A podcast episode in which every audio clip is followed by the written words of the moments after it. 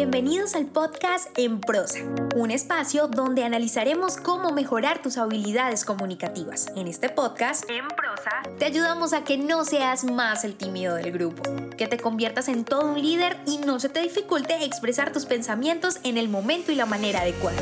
Hemos seleccionado los mejores temas. Tendremos entrevistas con personas que tienen experiencia en ello, donde analizaremos de manera muy sencilla, desmenuzaremos la información para que lo aprendas y practiques en cualquier área de tu vida. Soy Diana Checa. Bienvenidos. Hola y bienvenido a un episodio más de En Prosa Podcast, el podcast en español donde te enseñamos a comunicarte mejor y por eso quiero regalarte muchas herramientas para que sigas desarrollando habilidades comunicativas, habilidades sociales que te van a permitir relacionarte de una mejor manera de ser más visible, de ser más atractivo para los demás. Justamente en este episodio hablaré de algo que estoy segura que siempre te ha llamado la atención, y es el carisma, esta habilidad que a todos nos encantaría tener, esa habilidad de encantar a los demás con nuestra personalidad, de poder relacionarnos y de lograr un liderazgo, ¿por qué no? Realmente el carisma está muy relacionado con esta gran habilidad de liderazgo donde tú inspiras a los demás, donde te conviertes en el líder de tu casa, de tu oficina, con tu pareja, hace que te respeten. Las personas que tienen carisma tienen una seguridad que se nota a flor de piel. Y justamente por eso vamos a lograr que esa personalidad cambie, que esa personalidad tenga más habilidades comunicativas que expresen esa visibilidad que estás buscando. Así que no te puedes perder mis consejos, el paso a paso de cómo cómo convertirte en una persona carismática.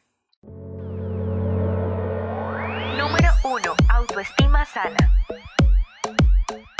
¿Cómo es tu comunicación interna? Reflexiona un poco en qué te dices todos los días, desde que te levantas hasta que te acuestas. La verdad es que siempre estamos pensando y diciéndonos cosas que reafirman o que desvirtúan nuestra autoestima. Si bien el autoestima es ese amor propio, ese amor que te das a ti mismo y que es de verdad muy necesario, es importante que reflexiones cómo es esa comunicación interna. A veces solemos caer en círculos viciosos donde nosotros mismos atacamos lo que somos, lo que hacemos, el por qué lo hacemos, no nos sentimos suficientes y desvirtuamos cada una de las acciones que hacemos durante el día. Así que si no quieres caer en círculos viciosos, que son dos situaciones, que a su vez son causa y efecto, pero que se retroalimentan en sentido negativo, es importante que te refuerces lo virtuoso que eres, que dejes atrás esos pensamientos limitantes o esas creencias y las modifiques a unas mucho más virtuosas, potenciadoras. Si todo el tiempo te dices que no eres una persona carismática y como consecuencia no te relacionas muy bien con los demás, vas a entrar en ese círculo vicioso. Pero si por el contrario todo el tiempo te dices que eres una persona segura de sí misma y por eso eres una persona carismática que se relaciona con los demás, va a ser muy diferente la manera en la que los demás van a verte a ti. Esa es la primera clave para una autoestima sana. Y ya que tienes esos pensamientos potenciadores en tu mente, es importante que creas en ti mismo, que creas en lo que piensas, que con toda seguridad seas auténtico y creíble para cualquier persona, que tus ideas, emociones y pensamientos sean genuinos y que los digas con seguridad y convicción. Número 2. Tener buena comunicación. Aprender a contar historias y sobre todo tu historia personal es de gran importancia. Va a ser de gran valor el que te conviertas en el héroe de tu propia vida. Por eso es importante que analices tus propósitos, los objetivos, cuáles son esos fracasos que has tenido, cuáles son esos por qué te levantas todas las mañanas, el para qué. Todo eso hace que tú tengas claro quién eres tú, tu historia personal y va a ser mucho más fácil relacionarte con los demás porque vas a tener en tu mente claridad de lo que haces y de lo que buscas cuando te relacionas con los demás. Pero no sería posible la comunicación si no te interesas por el otro, si no escuchas, si no te retroalimentas. Si solo logras hablar tú y acaparar toda la atención, lo único que vas a hacer es alejar a la gente. Debes interesarte por los demás y para eso la escucha es fundamental. No se trata de hablar todo el tiempo, como te digo, por el contrario, la idea es que disfrutes el arte de escuchar a los demás y prestar atención a los pequeños detalles.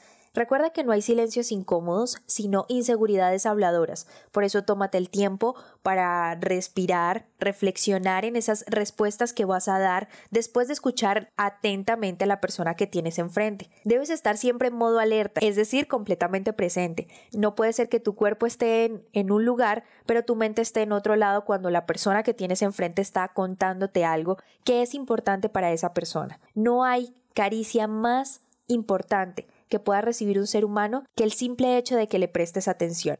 Por eso es importante que si estás en un grupo seas tú quien haga sentir a ese orador importante. Si bien hay muchas personas dentro de un grupo, préstale atención a cada uno de los participantes de ese grupo cuando hablen. Y así vas a ser una persona que destaque, abriendo ese contacto visual, porque miras a cada asistente y esto cambia totalmente el impacto que tienes cuando hablas, porque dejas una impresión duradera en las personas. Gestiona tus emociones.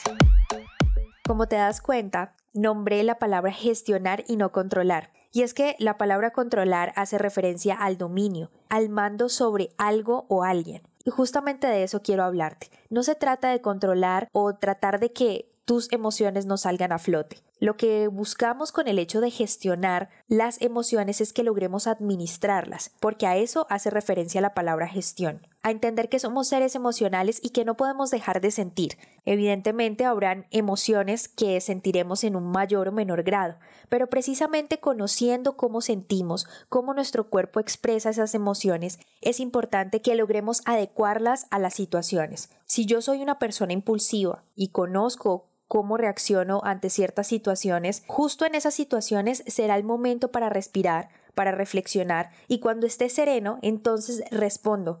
Esa es la manera de gestionar tus emociones, aceptándolas y hacerlas parte de tu existencia, de tu experiencia. Y la inteligencia emocional, que hace parte de toda esta gestión de emociones, se ha convertido en uno de los paradigmas más importantes de la psicología moderna. Si bien pensamos que tomamos nuestras decisiones gracias a la razón, lo cierto es que los estudios indican que gran parte de esas decisiones son emocionales. Precisamente por eso hay que aprender a gestionar las emociones. Te invito a que escuches el episodio de la semana pasada donde hablo cómo controlar los nervios antes de hablar a través de los anclajes. Y justamente ahí hago un ejercicio muy práctico, así que te invito a que lo hagas para que puedas establecer una mejor gestión de tus emociones.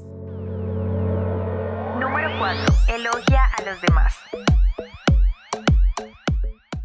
La verdad es que esto es un aspecto que requiere bastante práctica porque estamos hablando de que la mayoría de nosotros no presta atención a los pequeños detalles. Así que ahí estamos perdiendo una gran oportunidad de resaltar esas características positivas de los otros. Por eso cuando logres apreciar algo realmente positivo o algo que diferencie la actitud de la persona que tienes enfrente, resáltalo. Date la oportunidad de felicitar a alguien por algo bueno que hizo en el trabajo, de decirle a alguien que le queda bien esa camisa, esa blusa. Pero eso sí, tiene que ser muy genuino, realmente debe ser sincero de tu parte. Si tú opinas que el color negro no se le ve bien a esa persona, no se lo digas. Solo dile las cosas que realmente tú consideras que son positivas y que deben ser resaltadas. Por eso, cuando te decía en el punto de comunicarte bien que debes estar alerta, es muy importante no solamente escuchar lo que dicen, sino a cómo se comportan, a cómo dicen las cosas. Todos los pequeños detalles cuentan para resaltar esas características positivas y vas a ser una persona fácilmente recordada, una persona que destaque.